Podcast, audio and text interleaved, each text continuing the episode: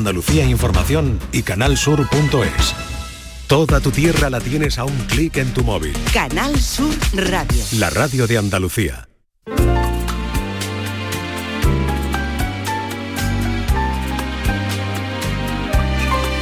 La mañana de Andalucía con Jesús Vigorra.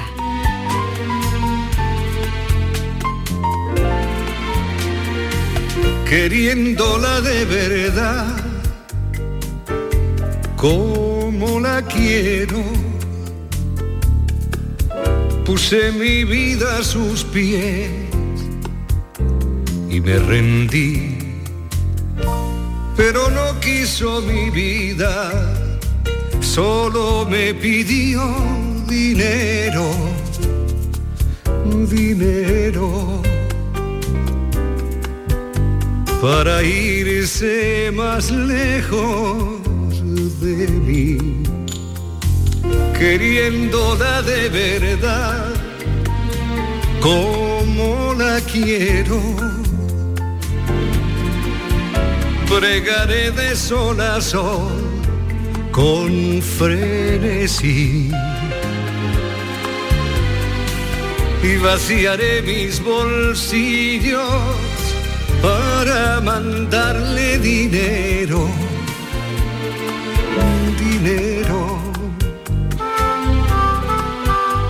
para irse más lejos de mí uno por uno cada billete que ganaré. Devotamente por las dos caras los besaré. Y así cuando le llegue noticias mías, se juntarán mis besos de amor con sus besos de alegría. Ay, dinero, dinero, dinero, dinero vil metal. Mensajes de amor de curso legal.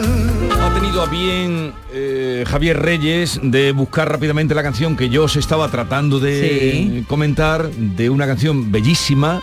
eh, los padres que tienen niñas que van a salir a los Erasmus o que van a salir eh, Fuera del hogar, fuera del hogar. la, la imagen, ¿no? Eh, Total. rápidamente. Sí, no la conocía, es muy bonita, ¿eh?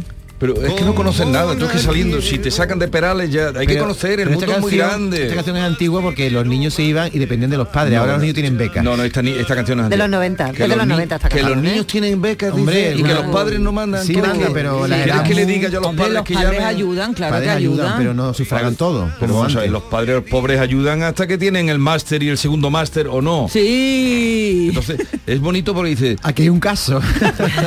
le doy un beso al billete para que cuando lo reciba mi hija, sus besos de alegría al recibir el dinero, o sea que es como comprar a los hijos. ¿Se les compra con dinero a los hijos? no me compliques la vida. Es una bellísima canción, Ahora que está no me analizándola, compliques. analizará a No me profundidad, compliques venga. la vida. Es una bellísima canción y muy acertada y ya está. Y no tienes que buscar nada más. Eh, hoy vamos a hacer un tema un poco diferente porque a partir de las diez y media vamos a recibir a un personaje que estoy deseando conocerlo, que es a José Chica Soto. Mejor Eh, cambian los apellidos. Soto, Soto chica. Chica, que bueno, es un, un ejemplo de superación. Este hombre militar se quedó en una explosión ciego, perdió un brazo y después estudió la carrera de historia y se ha hecho historiador y, y- y hace unos libros extraordinarios. Un brazo y una pierna. Una pierna. Un brazo y una pierna y, y- Y el libro que nos trae es maravilloso, ¿eh? Deseando conocerlo. Eh, así es que vamos a cambiar un poco lo que es la estructura habitual, así también un poco para zarandearos. Hoy es jueves, tenemos cita con el juez Emilio Calatayú. Señor juez magistrado, buenos días.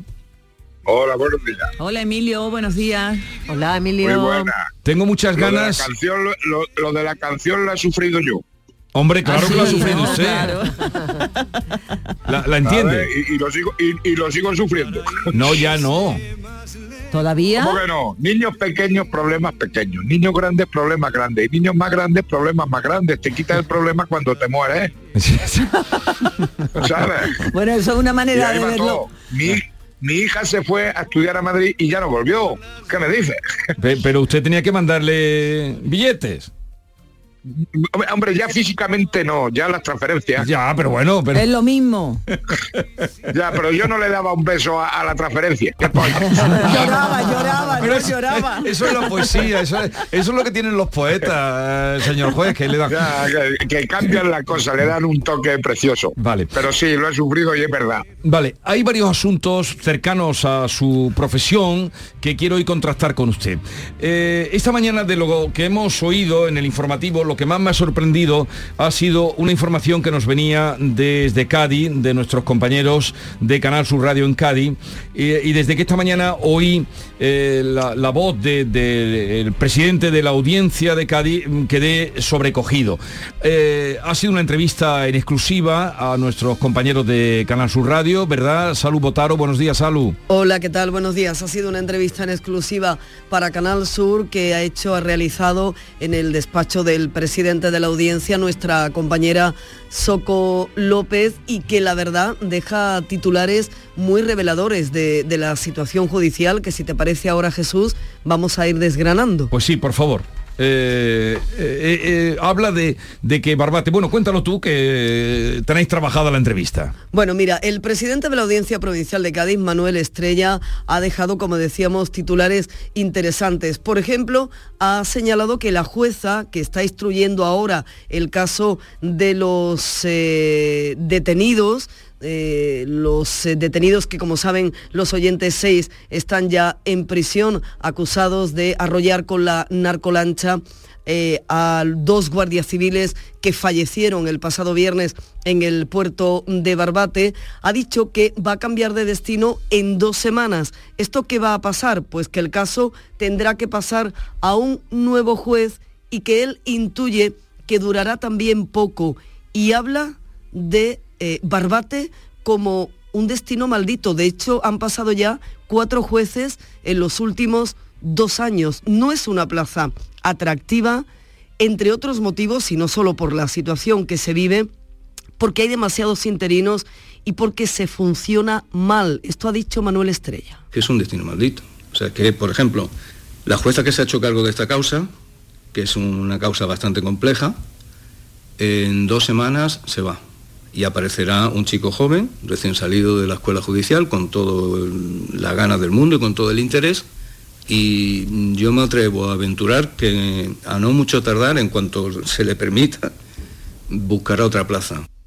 Dice Manuel Estrella que el sistema legislativo actual está bastante obsoleto, que la planta judicial tampoco es acorde a los tiempos que corren hoy en día y que en realidad está diseñada para una España agrícola del siglo XIX y pone como ejemplo la existencia de partidos judiciales en pueblos donde los medios son ínfimos y que esto es un auténtico atraso, que se debería ir de una vez por todas hacia los tribunales de instancia y conseguir que este tipo de operaciones grandes, eh, costosas, como las operaciones contra el narcotráfico, que a veces incluso prescriben precisamente por la lentitud con la que trabaja el sistema judicial, se instruyan en juzgados grandes. Allí hay más personal, más medios y sobre todo más especialización. ¿Por qué?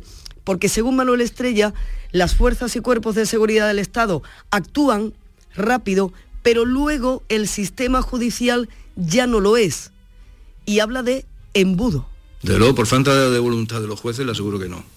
No van por ahí los tiros. A nosotros nos duele resolver tarde, porque sabemos que lo que llega tarde no, no es justicia, como siempre se ha dicho. ¿no? Entonces, nosotros somos un embudo. Un embudo para una actuación rápida por parte de las fuerzas y cuerpos de seguridad del Estado que luego no encuentran esa rapidez y que, como decimos, algunos casos mueren en un archivo porque realmente prescriben esos delitos y no se puede hacer más. Y ha puesto en el centro también los delitos por blanqueo de capitales. Dice Manuel Estrella que es lo que más daño hace a los narcos, mucho más que una pena de prisión o que un delito contra la salud pública, que el blanqueo de capitales es lo que más daño hace y apunta a la situación estratégica también en este caso de la provincia de Cádiz con la cercanía de Marruecos y también con Gibraltar. Pues Ha, eh, ha sido jugosa la entrevista. Sí, desde ¿eh? luego que sí. Muchas gracias por eh, extractarnos y sobre todo felicitaros a, a Soco, a Soco López, eh, por haber conseguido y a todo el personal, a todos los compañeros de Canal Sur Radio por eh, haber conseguido eso. Eh, radio y televisión. Eh, gracias, eh, Salud. A vosotros, un abrazo. Señor juez, ¿usted conoce eh, al presidente de la audiencia de Cádiz que se llama Manuel Estrella? No, personalmente no lo conozco, pero vamos, le felicito porque estoy completamente de acuerdo con sus declaraciones. Mm, Eh, mira, yo, mira, llevo ya 43 años de juez. Y todos los años que yo ya no voy a la apertura del año judicial, todos los años, que se hace en septiembre la apertura del año judicial, yo hace muchos años que ya no voy porque digo que una cosa que no se cierra, ¿cómo se va a abrir? Pero siempre se dicen los mismos discursos. Necesitamos más medios, necesitamos más personal, necesitamos tal. Todos los años. Y yo siempre he dicho lo mismo. Aquí en España lo que funciona bien es Hacienda. Si la justicia tuviese los mismos medios y personal que Hacienda, esto funcionaba de escándalo. Ahora, también es verdad que, claro, llega un juez nuevo, porque esas plazas son de juez. Y son jueces recién salidos de la, de la escuela, primer destino, segundo destino, que, claro, te tocan unos, unos magones impresionantes a los cuales no estás preparado. Vamos a ser claros, porque lucha además contra abogados muy especialistas con una organización muy compleja y demás, demás. Y entonces la gente lo en cuanto llega y en cuanto se descongelan, que ya no sé yo si hay congelación, porque en mi época tenías que estar dos o tres años en el mismo destino. Ya no sé cómo va, porque yo ya estoy en fase de olvidar. Pero es normal que se vaya. Y entonces, ¿qué puede pasar? Que llegue un juez titular, como ha dicho el presidente de la audiencia provincial, o mientras tanto llegue un juez sustituto. Y entonces así está. Sé que es verdad que Pero- estamos así. pero usted... La eh, justicia está así, ya está. Pero si mira, si yo lo digo en menores, que no somos, y eso de que las ciudades tienen más medios, es verdad.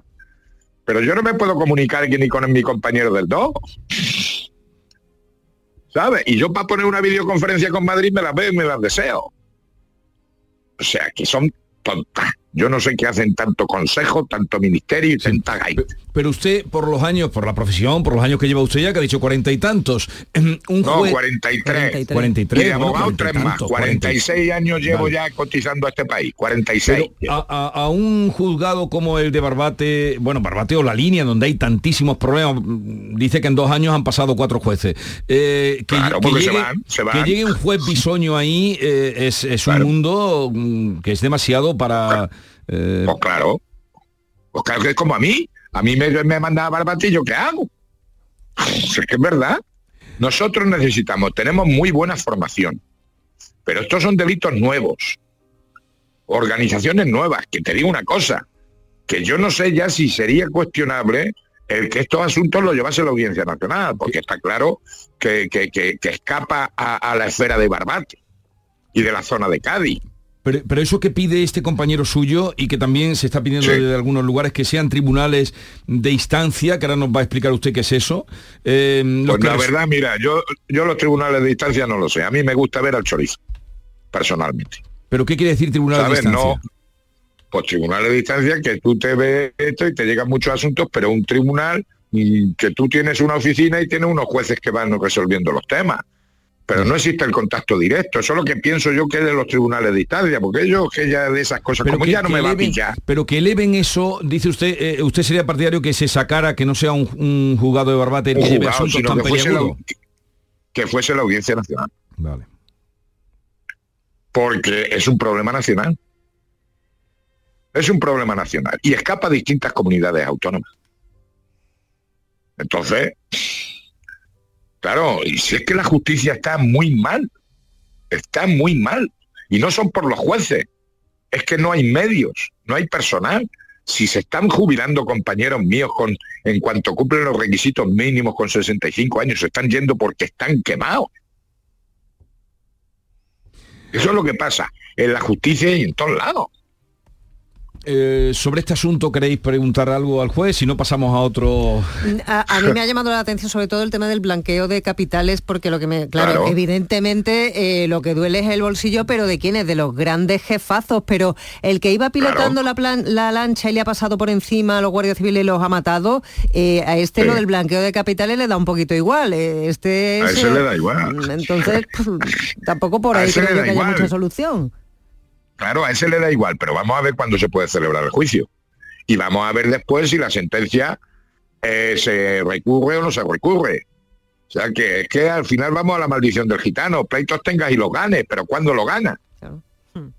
Es que ya veremos, a ver, yo ya estaré jubilado cuando se resuelva esto y me juego dos cervezas, con el que sea. Otro asunto que ha pasado ayer, este es muy eh, colateral, pero no sé si usted le da su importancia o no. Es curioso, se está comentando mucho. Ayer se entregaban los despachos a los, nueve, a los nuevos jueces que siempre se entregan en, en Cataluña.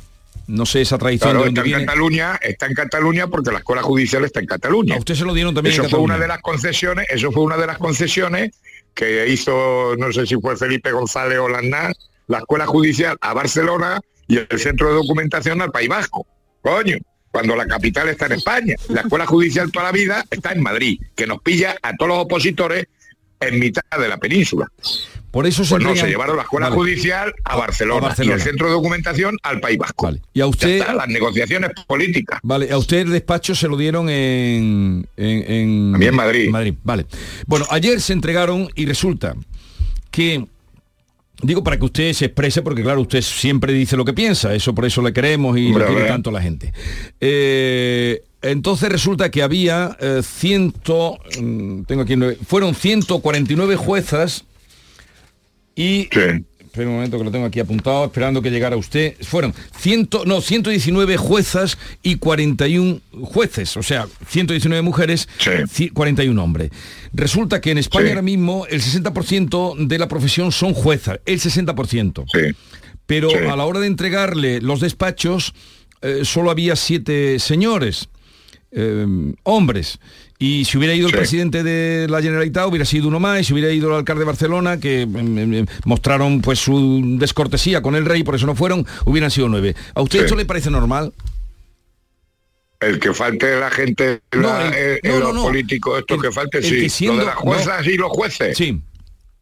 Me parece normal, porque es que la- la- las niñas, y yo he sido preparador de oposiciones, las No, niñas no, son si lo que mejores opositoras. es que si, a- eh, si hay una presencia tan importante, es que se ha, se ha creado una, una polémica en esto.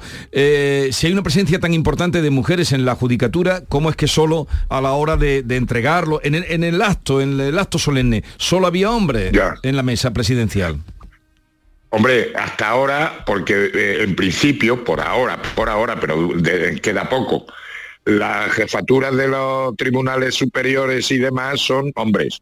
Pero ya, por ejemplo, tenemos en Andalucía, tenemos una fiscal jefa del Tribunal Superior de Justicia.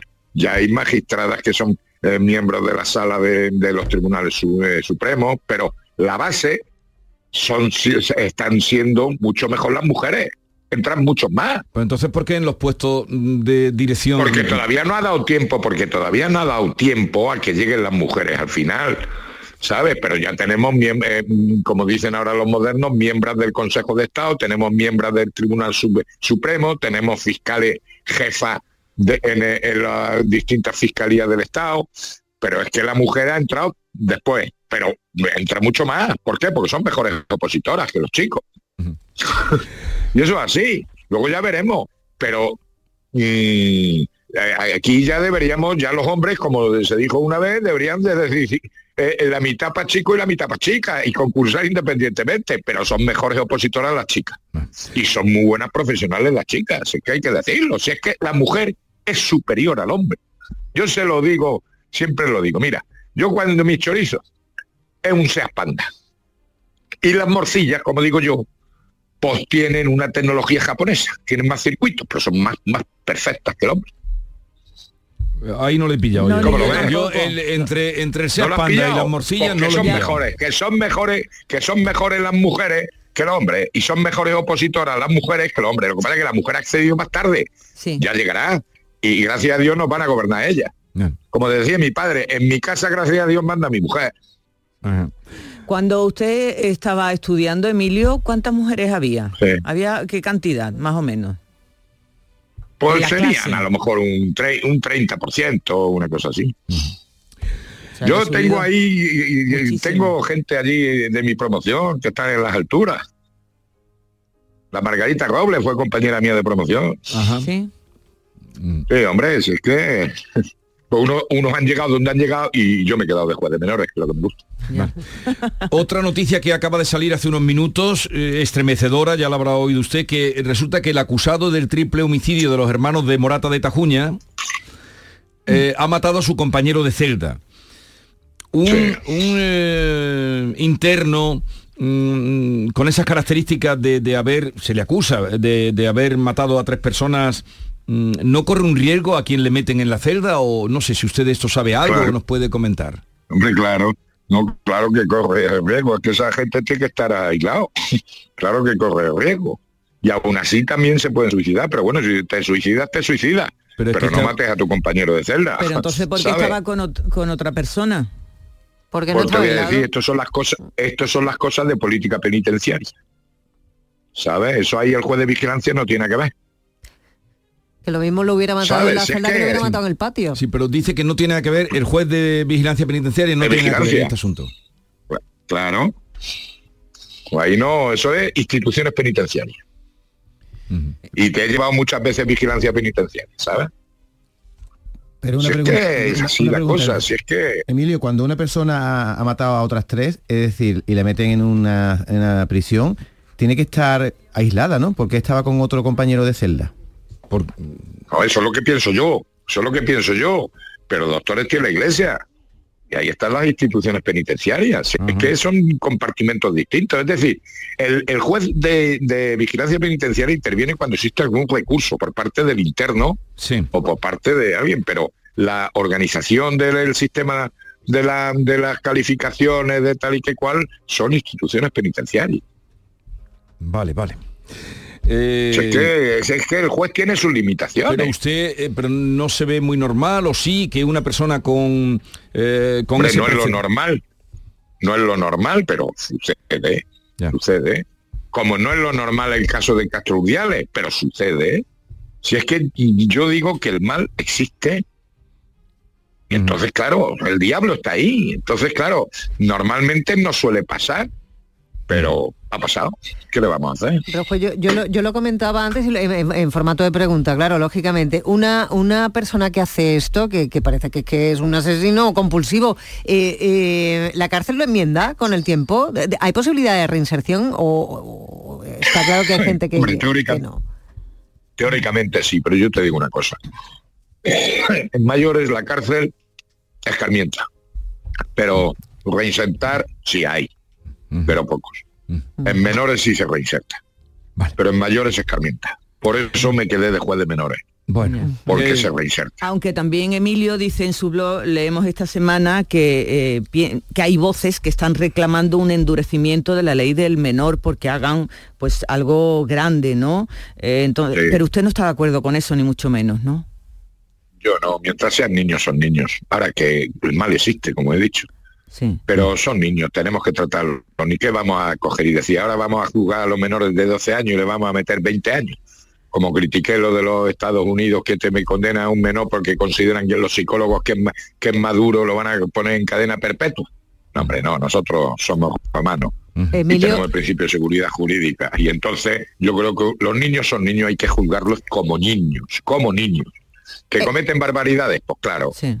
Pero ese es el entonces ahora no sé el futuro que tendrá la jurisdicción de menores, si van a bajar la edad, si se carga la justicia de menores, no lo sé. Para eso están los políticos, los señores diputados, diputadas y diputadas. Los padres de la patria, hable usted bien. El padre del menor tiene No, la los obligación... padres de la patria no, estos son los nietos de la patria. ¿Qué polla van a ser los padres, Los de, la de la patria? Los padres de la patria era mi padre. Mi padre sí era padre de la patria. Estos son los nietos de la patria. Emilio, ¿el padre ahora tiene la obligación de quedarse con el menor en el caso de Castro La porque custodia? además es per- eh, tú te- no, tú ten en cuenta que el padre de Castro Rubiales, el pobrecico, primero, es perjudicado. Es perjudicado. Pero segundo, es que es responsable civil. ¿Y es eso, responsable. y- Comprende. ¿Y eso qué significa, Emilio? Pues tú imagínate, tú imagínate, bueno, el padre puede renunciar a la patria potestad, pero la tiene que autorizar un juez. ¿eh? Pero puede renunciar a la patria potestad. Pero es que tú imagínate, tú imagínate, por las cosas de la vida, que la familia de la madre pues pide indemnización. Pues responde el padre. Bien, eh, señor juez. Si es, eh, que, si es que a veces, perdona, a veces La realidad supera la ficción. Tú fíjate este hombre, la desgracia que tiene. Es víctima, pero al mismo tiempo responsable civil porque responde de los actos que cometen sus hijos. Eh, diez y media de la mañana. Que Dios no te mande, perdona, que Dios Sí. no te mande lo que no puedas soportar. Ya se lo ha dicho alguna vez. Eh, Usted conoce, tengo aquí a un, a un paisano suyo, a mi vera, que se llama, es escritor, se llama José Soto Chica. José, buenos días. Muy buenos días. ¿Usted conoce al señor juez Emilio Calatayud? ¿Cómo no conocerlo? ¿Pero lo conoce porque lo conoce o lo ha tratado? En una ocasión, no sé si lo recordará el señor juez, nos encontramos en una conferencia eh, que le reclamamos a él en una asociación de Granada, pero hace ya muchos años. Todo el mundo Sí, le sí, reclama. sí, sí. Usted, Sí, sí, sí, sí, te- me acuerdo, sí me acuerdo. eh, te- eh, José, Yo lo que puedo decir es que yo lo que puedo decir es que me quito el sombrero ante esta gente. Me quito el sombrero. Y estas son la gente que, que levanta España. La gente que vale. ¿Sabes? Muchas gracias. Lo que pasa y que desde luego que Dios no te mande lo que no puedas soportar. Pero mira, son ejemplos de vida todos los días. Y luego nos quejamos porque yo, por ejemplo, me quejo porque me duele el culo, me tal, que cual. No, no. Esto es con dos cojones, como se dice vulgarmente, coño. Muchas gracias, muchas Así es gracias. que felicidades y gracias por la labor que haces y que viva la madre que te parió. muchas gracias. pero está usted emocionado. Sí. Claro, cada vez que soy más mayor, yo soy más llorón. Eh, pues mire, yo creí que le iba a sorprender. Yo es que tenía muchísimas ganas de conocer a José Soto Chica. Él ya tuve ocasión de entrevistarlo una vez con motivo de, del libro que publicó, El Dios que evita la espada, hablamos, ¿no, José? En efecto, en efecto. Y Sí, estaba, sí, sí. tenía muchísimas ganas de conocerlo. Digo, seguro que es un personaje que le gusta conocer a Emilio Calatayud, pero mira por dónde va por delante siempre sí, el juez. sí. El juez siempre va por delante. Pero escuchar al señor juez siempre es un privilegio y sobre todo es interesante, que es lo mejor que te puede pasar en la vida, escuchar cosas interesantes. Bueno, tiene días, ¿eh? Sí, sí, sí, sí. como todo, como todo. Encantado de saludarte otra vez y a ver si nos vemos. Igualmente, un abrazo muy grande. Cuenta con mi apoyo y mi admiración y respeto. Muchísimas gracias, igualmente. Eh, señor juez Emilio Calatayud, un abrazo muy grande y hasta la próxima. De, recuerdos, de recuerdos por los mascarones. Muy bien. Adiós. Adiós. Adiós, adiós. Bueno, enseguida hablamos con José Sotochica. eh, habrá gente, ya lo ha anunciado esta mañana que ibas a venir, José, pero el- repito, ahora entraremos con él. Esa admiración que le profesa el juez Emilio Calatayud, eh, pues es porque se la tiene más que merecida. Muchas gracias. Perdió la vista y una pierna en un accidente con explosivos que sufrió como soldado y tras 14 días en coma despertó pensando que había llegado su oportunidad, la de convertirse en historiador, tarea que él ha venido desempeñando y por eso viene hoy a hablarnos de su libro Egilona, Reina de Hispania, que acaba de publicarse. Enseguida hablamos con él. Esta es La mañana de Andalucía con Jesús Vigorra, Canal Sur Radio. El 25 de mayo de 2006 se celebró por primera vez en la historia el Día Mundial del Orgullo Friki. Vamos a ver, si hasta el Orgullo Friki tiene su día, tú también te mereces el tuyo, ¿no? Con mi día de la 11 elige tu fecha especial y juega con ella. Todos los días por un euro gana hasta 3.000 euros. Mi día, el sorteo más tuyo. Y recuerda, uno de cada cinco toca. A todos los que jugáis a la 11, bien jugado. Juega responsablemente y solo si eres mayor de edad. ¿Tienes una Aqualimpia o cualquier aparato del hogar que no funcione? En Quality Hogar somos los únicos que te lo reparamos con piezas y recambios originales. ¿Quieres cambiar tu Aqualimpia o tu vaporeta antigua por una nueva? Con Quality Hogar puedes hacerlo con las mejores condiciones y financiación. Llama ahora y pide tu presupuesto gratuito y sin compromiso. 937-078-068. 937-078-068. Aqualimpia es marca registrada de Quality Hogar, tu servicio técnico de confianza. Llámanos. Canal Sur. La radio de Andalucía. Centro de Implantología Oral de Sevilla, CIOS, campaña especial 36 aniversario. Implante, pilar y corona, solo 600 euros. Llame al 954 22 22 60 o visite la web ciosevilla.es. Estamos en Virgen de Luján 26, Sevilla. Recuerde, solo 600 euros. Tenemos tu hogar en Sevilla este a un precio único.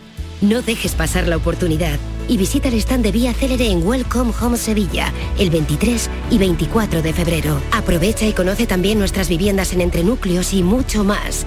Descubre tu nuevo hogar en Sevilla con Vía Célere. Esta Semana Blanca yo elijo azul. Disfruta en Holiday World de un auténtico resort todo incluido en Benalmádena Costa, frente al mar Mediterráneo. Reserva ya tu escapada entre el 19 de febrero y el 3 de marzo o elige nuestros paquetes familiares. Animación para toda la familia, espectáculos, spa y mucha diversión. Llévate hasta un 15% de descuento con el código Semana Blanca. Información y reservas en holidayworld.es o en tu agencia de viajes. ¿Juega tu equipo? No dejes que el tráfico te meta ni un gol. Que la gran parada del partido de hoy sea la de Tusam. Deja el coche en el banquillo y ve el partido con Tusam. Tusam, el mejor refuerzo de la temporada para tu equipo. TUSAM, Ayuntamiento de Sevilla.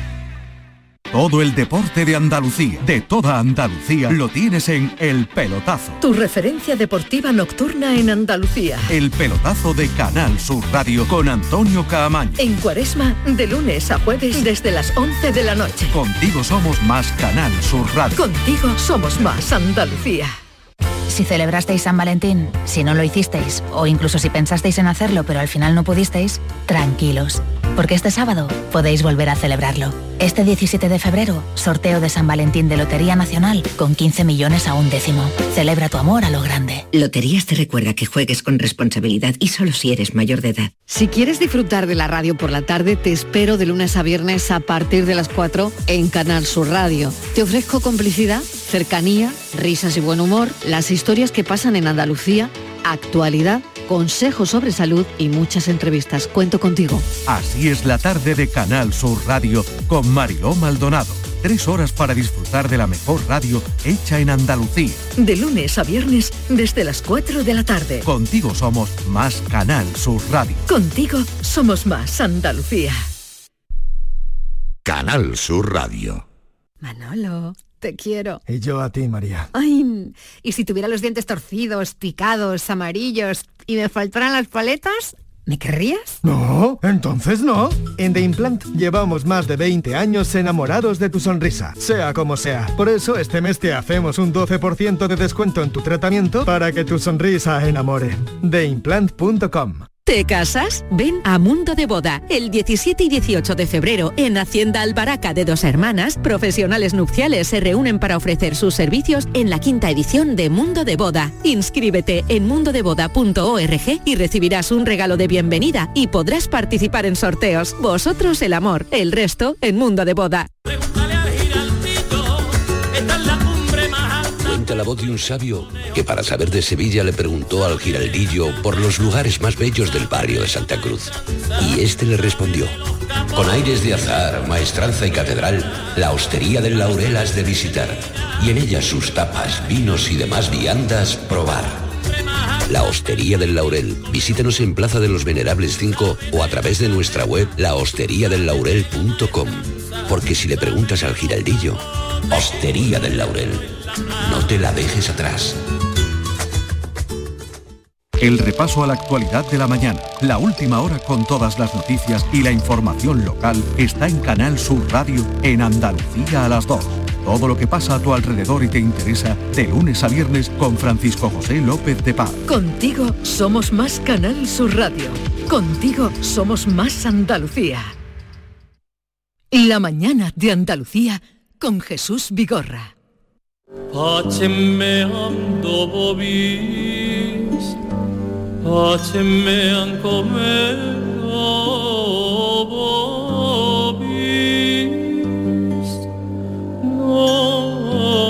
Non sicut mundus stat pacem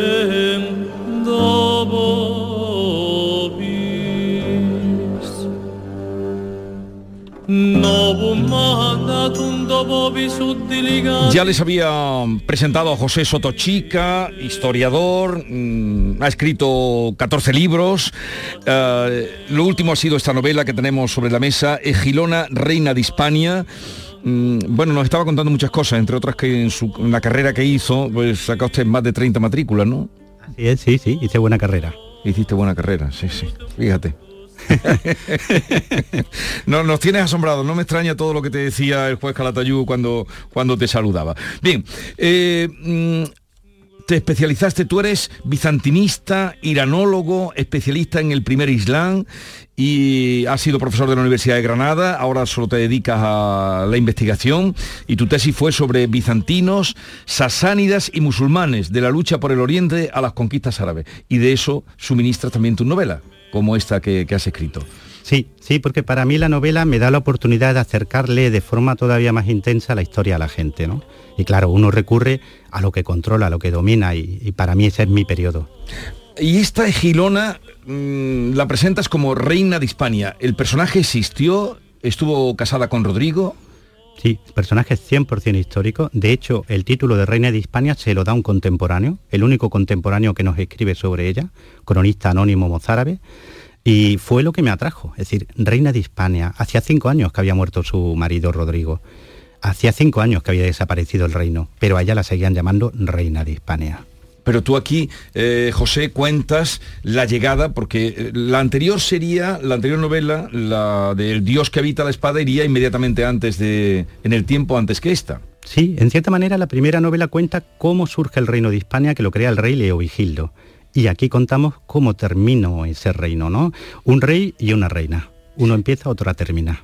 Y este reino, eh, el reino de Leovigildo, que, que era, era eh, como era Leovigildo, ¿eh? era, era, un hombre intratable. Como tú decías, ríete de, lo, de los Juegos de Tronos, sí, como era Leovigildo. un hombre fuerte. Un hombre fuerte acababa con... Pero mm, aquí narras tú en el periodo la llegada de los árabes a la península, la llegada de Tarik y cuentan la batalla de Guadalete. Y esa batalla la pierden los godos, mm, fueron las circunstancias, porque esa batalla no tenían por qué haberla perdido, ¿no? No, de hecho deberían de haberla ganado. Es decir, si hubiéramos puesto las cosas sobre el papel en números, los números no hubieran dicho que los godos ganaban la batalla. Pero, como siempre en cualquier cuestión humana, los hombres importan. Y Rodrigo tuvo la mala fortuna de tener traidores literalmente a sus costados y Tarik, el general árabe, tuvo la fortuna de ser probablemente uno de los mejores genios de la guerra de la tardo antigüedad. ¿Y cómo se descompuso tan pronto un sistema que había creado Hispania? Pues muy buena pregunta y es algo a lo que le he dedicado mucho tiempo en los últimos proyectos de investigación. Primero, el reino visigodo estaba inmerso en una crisis climática espantosa. Estamos hablando de una de las peores sequías en miles de años que ha sufrido la península ibérica para una sociedad agrícola que dependía de las cosechas. Un año de malas cosechas podía ser desastroso, dos, terrible, pero tres era el infierno. Y aquí estamos hablando de muchos años de malas cosechas. ¿no? Eso trajo la peste bubónica. De hecho, las fuentes árabes más tempranas nos hablan de que la población de Hispania se, vio reducida a la mitad. Puede que sea una hipérbole, pero en cualquier caso probablemente un tercio de la población murió en aquellos años. ¿no? El hambre trae también como consecuencia siempre las luchas políticas. Era un reino desgarrado porque Rodrigo había tomado ilegalmente el poder, había varias facciones enfrentadas, una guerra civil en marcha, en definitiva no faltaba ningún ingrediente para que un gran conquistador como era el Imperio Mella se te presentara en la puerta y se presentó y se presentó y deshizo mm, todo lo que había. Somos más, eso fue en el año 711, que es cuando llega Tarik. Eh, ¿Somos más godos o más moros? Somos las dos cosas. Yo siempre digo lo mismo. Nosotros tenemos la fortuna en España de tener una identidad compleja. Yo me siento tan cercano de Pelayo como de Tarik, porque todo eso forma parte de nuestro pasado. Igual que no podemos descartar a un bisabuelo o a un abuelo porque nos caiga mejor o peor, tampoco podemos descartar todas las influencias étnicas, culturales que han ido pasando por la península ibérica. Somos romanos, somos visigodos, somos musulmanes, somos, en definitiva, españoles. Es que ser español es eso, es ser complejo. porque que lo, que se cuenta en esta novela, la parte histórica, es que que fue casi una casualidad de, de la vida o los traidores que tuvo Rodrigo por lo que entraron aquí los árabes. Sí, efectivamente, porque si aquel día el ejército visigodo hubiera combatido en orden y sin traicionarse, probablemente hubiera ganado la batalla porque doblaba al ejército árabe. ¿Y, dónde tuvo lugar la batalla de Guadalete? Pues no tuvo lugar en Guadalete, ya lo demostré con un equipo de investigadores maravilloso y prontamente también vamos, si, si todo va bien, a hacer una prospección arqueológica para recuperar evidencias materiales. Fue en el término municipal de Tarifa a 60 kilómetros precisamente de Guadalete, en un lugar que hoy se llama Torrejosa, muy cerquita de la laguna de la Janda. Allí fue realmente la gran batalla.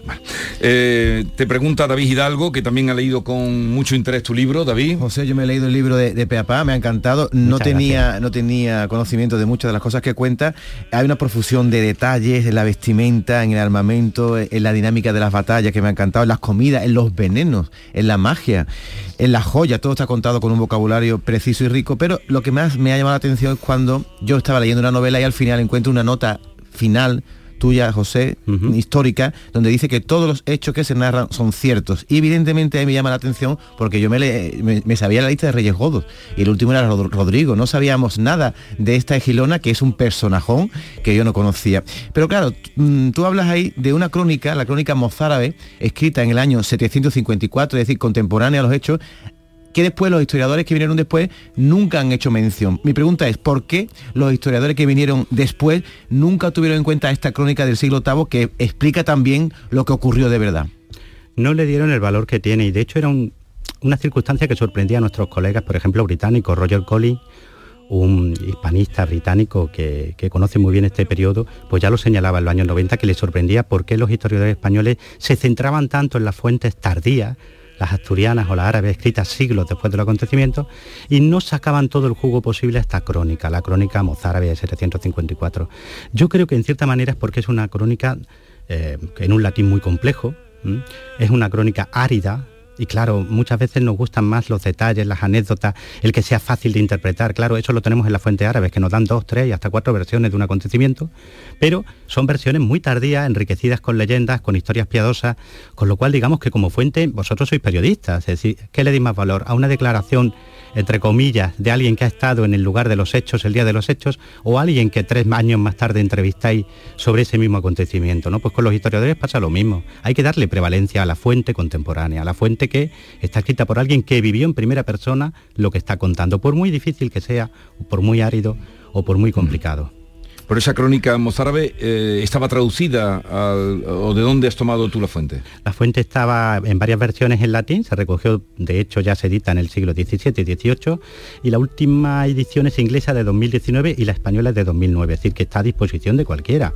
Simplemente que, claro, eh, ha- hay que darle el trabajo que, que se merece, ¿no? Como historiador, de, de- de confrontarla con otras fuentes, de extraer la verdad, ¿no? No solo ella, ¿eh? también he echado mano de fuentes árabes primarias como el Bag Mahmúa o como el Ujú. Fatal Andalus, todo eso para llegar a la conclusión de que la reina Egilona existió y que jugó un papel importante y que fue una mujer eh, significativa y relevante en la historia. Sí, sí, porque estamos hablando de la última reina visigoda. Fijaros cómo la, cómo la presenta el autor de la crónica. Dice, Egilona, reina de Hispania, anterior esposa del rey Rodrigo, ahora casada con Actelací, al cual intenta convencer de que se sacuda el yugo árabe. ¿Qué nos está diciendo?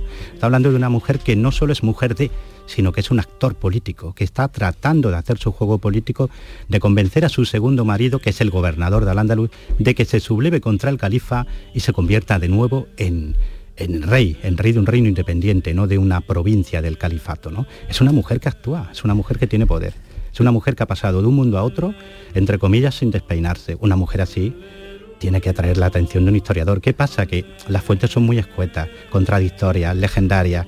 Por eso yo he recurrido a la novela, porque la novela nos permite recrear el mundo de Gilona y tratar de sacarla de esa sombra.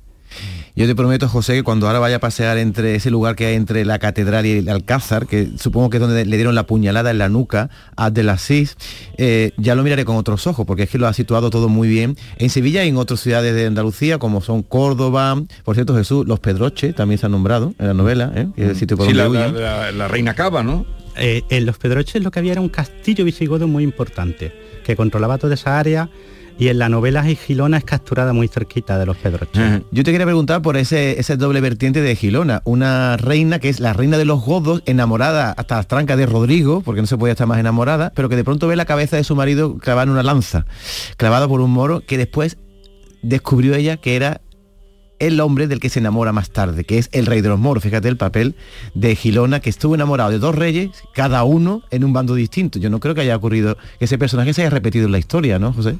Para mí es una de las grandes reinas precisamente por eso, porque es una mujer que no solo demuestra capacidad política, sino que se vio enfrentada a una situación sentimental, ¿no? anímica, brutal, ¿no? Es decir, lo que acabas de contar. Es una mujer que ve morir a su esposo en batalla y que luego termina contrayendo matrimonio con alguien que, había desmontado a lanzada a su esposo, ¿no? En combate, ¿no? Que luego lo descubre, ¿no? ella sabía que había sido oponente de su marido, pero no sabía que era el que había ejecutado, ¿no? Entre comillas, ¿no? Con su lanza a su marido, ¿no? Claro, eh, eso te interesa como personaje, ¿no? Quieres, quieres intentar penetrar en el alma de esa mujer, ¿no? Que ama a dos hombres tan diferentes y que amados hombres que se han enfrentado a muerte entre sí. ¿no? Bueno, Bea Rodríguez se suma también a la charla. José, te quería, me, recuerda mucho, no sé por qué, al personaje, bueno, histórico de, Teodora uh. y, ese libro de Paul Wellman, ¿no? Que, rescata en, el libro La hembra a, la que fue mujer de Justiniano y que tanto mandó y que nunca hubiéramos sabido nada de ella si no hubiera sido por Wellman. Creo que tú haces un poco lo mismo por, por, por Egilona, pero yo quería saber qué es lo que te te lleva a ti, que tienes una cultura vasta en todo lo, concernente a este periodo histórico, por qué vas a la mujer y no vas como hubieran hecho muchos, ¿no? al, héroe, ya que se sabe tan poco, ¿no? De, esta época. Pues mm, para mí fue un desafío, porque no, en otras novelas anteriores mías yo había intentado penetrar en el alma de hombres como Leo Vigildo, ¿no? Es decir, eh, muy diferentes a mí, ¿no? Hombres muy violentos, hombres muy ambiciosos. Pero yo ahora quería meterme en la piel de una mujer porque además me parecía que podía ser un ejercicio interesante, tratar de entender cómo una mujer puede amar a dos hombres tan diferentes, cómo puede pasar de un mundo tan diferente como era el visigodo del, andalusí, del primer andalusí, ¿no? Cómo una mujer del siglo VIII podía gestionar eso políticamente, pero también y sobre todo sentimentalmente, ¿no? Y el desafío, pues, yo soy persona de desafíos cuando oh, y tanto entonces no pude contenerme yo me enamoré de Gilona con esa línea que he recitado antes Gilona, reina de Hispania, y yo digo, una mujer que sigue llamándose reina, que la gente la llama reina, cuando ya no hay ni tan siquiera reino, debe de ser una mujer por, por, por fuerza, ¿no? impresionante, ¿no? Y, lo fue. Lo fue porque, ¿eh? porque tuvieron que cubrirla de leyendas para poder olvidarla, ¿no? Y cuando cubrirla de leyendas, a alguien. Cubrirla de leyendas para poder olvidarla. Sí, como tantas, ¿no? Claro, porque fue vista como una traidora. De todas maneras, eh, veo que, bueno, tú también has puesto de tu parte porque es una chica muy sensual, supongo que eso en las, crónicas no vendría, ¿no? no, no, no, esa, gilona es la, que yo soy ¿no? Pero es que la has descrito muy bien porque, bueno, se acuesta con los dos reyes y también con no otro... cuentes tantas cosas. Con otro que no, bueno, eso está en la historia, con otro que no es su rey, que es Vitiza, que yace con él, con el permiso de su marido, y me gusta mucho cómo lo cuentas porque ella permite que él se acueste con ella, pero él acaba muerto. Y habla mucho de venenos. ¿Qué, es lo que se echó esa mujer en el cuerpo para que Vitiza acabara muerto? Sí, sí, sí. Y es una receta eh, auténtica. Hasta me planteé darla, ¿eh? espero que nadie la copie. pero la usaban los visigodos. La usaron, por ejemplo, para eliminar políticamente a un rey aguamba, ¿no? y, y, es cierta, ¿eh? Y se podía hacer. De hecho, se hizo en más de una ocasión así. Ella lo que hace es ungirse los muslos y los senos con ese ungüento, que no voy a decir ahora la fórmula, que hay por ahí gente no, muy... No, no, que hay gente... Pero, pero lo, explica ella, lo explica ella la novela. Lo explica la novela. Bastaba con que alguien pues besara, lamiera, para envenenarse sin darse cuenta, evidentemente, para, para asfixiarse literalmente, ¿no? Y lo cuento así. E-, ella, ella, en mi novela, ella es la mano que, elimina en secreto al rey Huitiza y de esa manera permite a Rodrigo subir al toro, ¿no? ¿Realmente hubo convivencia entre cristianos y musulmanes, como ha contado la leyenda? Pues hubo, hubo de todo, porque la historia siempre es complicada. Yo siempre pongo el ejemplo de que las conquistas son necesariamente violentas, pero una vez que terminan, los conquistadores, que son muy pocos, árabes a la península ibérica entraron muy pocos, pues tú necesitas del conquistado. Y eso significa que tienes que buscar acuerdos, que tienes que buscar entendimiento, siempre desde una posición de dominio. Es decir, lo que no hubo ese mundo idílico que a veces no han pintado, en el que todo el mundo se saludaba por la calle y se daba abrazos, pero hubo convivencia, intercambio, mestizaje, sin duda, porque es inevitable entre las cosas.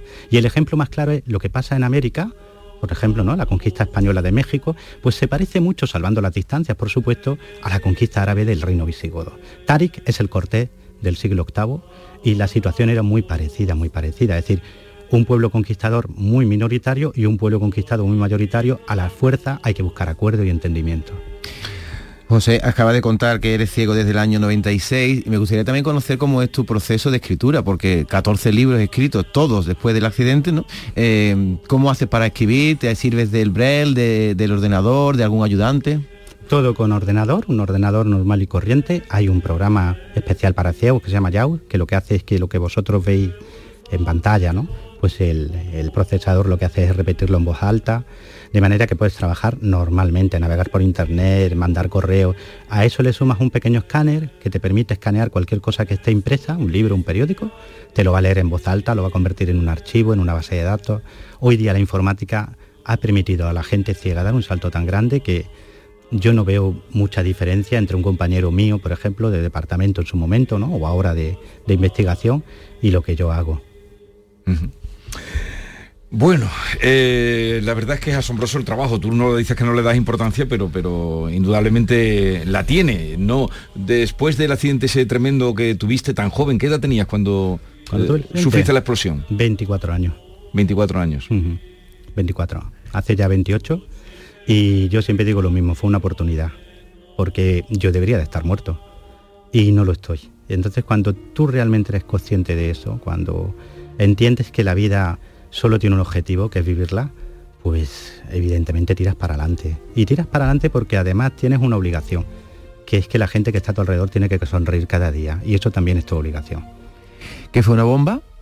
Fue una carga explosiva con explosivos. Oye, allí trilita, que es un tipo de explosivo que usábamos entonces, y hubo un problema con, el montaje de una de las cargas que estaba montando un teniente, que en paz descanse, y yo estaba pues muy cerquita, estaba muy cerquita y me cogió de lleno la explosión.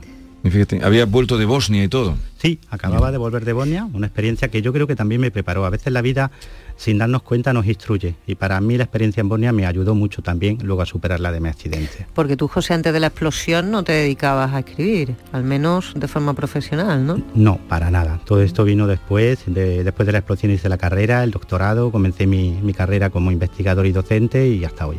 ¿Y te casaste? Y me casé. te casaste después del accidente, ¿no? me casé después del accidente, tuve hijos, me divorcié y me volví a, a casar. me ha dado tiempo a todo. Oye, como tú haces libros de historia y cuentas por ejemplo, yo desconocía y con David que hablaba del tema eh, de, la batalla de Guadalete, por ejemplo, como nos contaban, y los pocos eh, árabes que llegaron y que fue casi una casualidad, cuentas tú que pudieran triunfar. Mm, mm, ¿Tú crees que la historia en España está bien tratada? Yo creo que la historia en, España nuestro país tiene dos problemas. dos problemas son que tenemos una tendencia a los españoles insufrible a politizarlo todo nuestro pasado siempre tratamos de meterle ideología, lo cual es absurdo, porque el pasado no tiene ideología. Y el segundo problema es que los españoles hemos también tendido a hacer solo historia de España. E igual, que, igual que todos tenemos en la cabeza pues, un hispanista británico, francés, nos cuesta mucho hacer historia de fuera, ¿no? Yo, por ejemplo, cuando hice mi tesis, mucha gente me decía, pero ¿cómo vas a hacer una tesis de Bizancio? Pues oye, pues sí, pues me apetece hacer una tesis de Bizancio y de Persia, aunque esté muy lejos de España, ¿no? Entonces, ¿qué pasa? Que luego es muy importante conocer la historia de otros lugares porque te ayuda a entender tu propia historia, porque te das cuenta de que no eres una singularidad, de que no eres un bicho raro, de que la historia de tu país se parece mucho a la de otros países, y eso importa. Oye, y la batalla de Écija fue la segunda que tienen los árabes, primero fue la de Guadalete, que pierden por lo que nos has contado, y luego viene la de Écija, que la de Écija fue la definitiva para la expansión árabe, ¿no? Sí, y fue durísima. Los textos árabes señalan que fue la más dura que libraron nunca. Fue durísima en Écija, y allí se hunde por completo ya el reino visigodo, ¿no? Lo que viene después ya es un caos absoluto, ¿no? Porque aún, aún perdiendo, aún teniendo a unos invasores en casa, los visigodos hicieron algo muy español, ¿no? Que es seguir a lo suyo, seguir enfrentándose entre ellos. Y claro, pues eso facilita mucho. Muy español. Sí, sí. Algo muy español. Como, inicio de la decadencia mm, de los visigodos han nombrado la sequía. Fíjate con lo que estamos viviendo ahora mismo, José. Eh, mm, ¿Tenemos motivos entonces para la preocupación o para la esperanza hoy por hoy? Vamos a ver, yo tengo la suerte de trabajar con científicos de primerísimo nivel en este tema, como son Francisco Jiménez del CECIT, aquí en Andalucía, o como John Camuera, eh, palinólogos, geólogos la península ibérica está en un proceso de aridificación desde hace miles de años. Ese proceso no es continuo, es decir, tenemos etapas húmedas, ¿no? Pero digamos que la tendencia es que esto cada vez sea más seco. Dentro de eso, ahora mismo estamos poniendo un periodo de sequía, pero a años luz de lo que vivieron los visigodos en torno al año 711. ¿eh? Aquello sí que fue una sequía espantosa. Esta es dura, pero aquella fue intratable, entre otras cosas porque no tenían los medios que tenemos nosotros.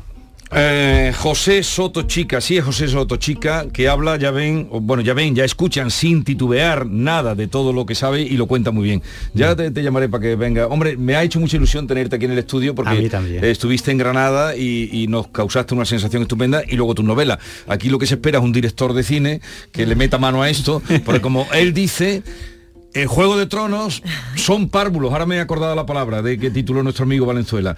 Párvulos al lado de, de, los godos. Mira, le, vamos a enseñar el libro a Alberto Rodríguez, director de cine, que viene, viene luego por aquí. A ver si... lo vamos a, ya claro. que vamos a decir, anda, métete con esto, que hizo una buena serie. Que se anime. Oye, que gracias por la visita, enhorabuena por tu trabajo y por tu vida y por tu superación y por lo que aprendemos contigo. Muchísimas gracias a los tres. Para mí ha sido un regalo estar con vosotros y con vuestros oyentes. Gracias. Adiós.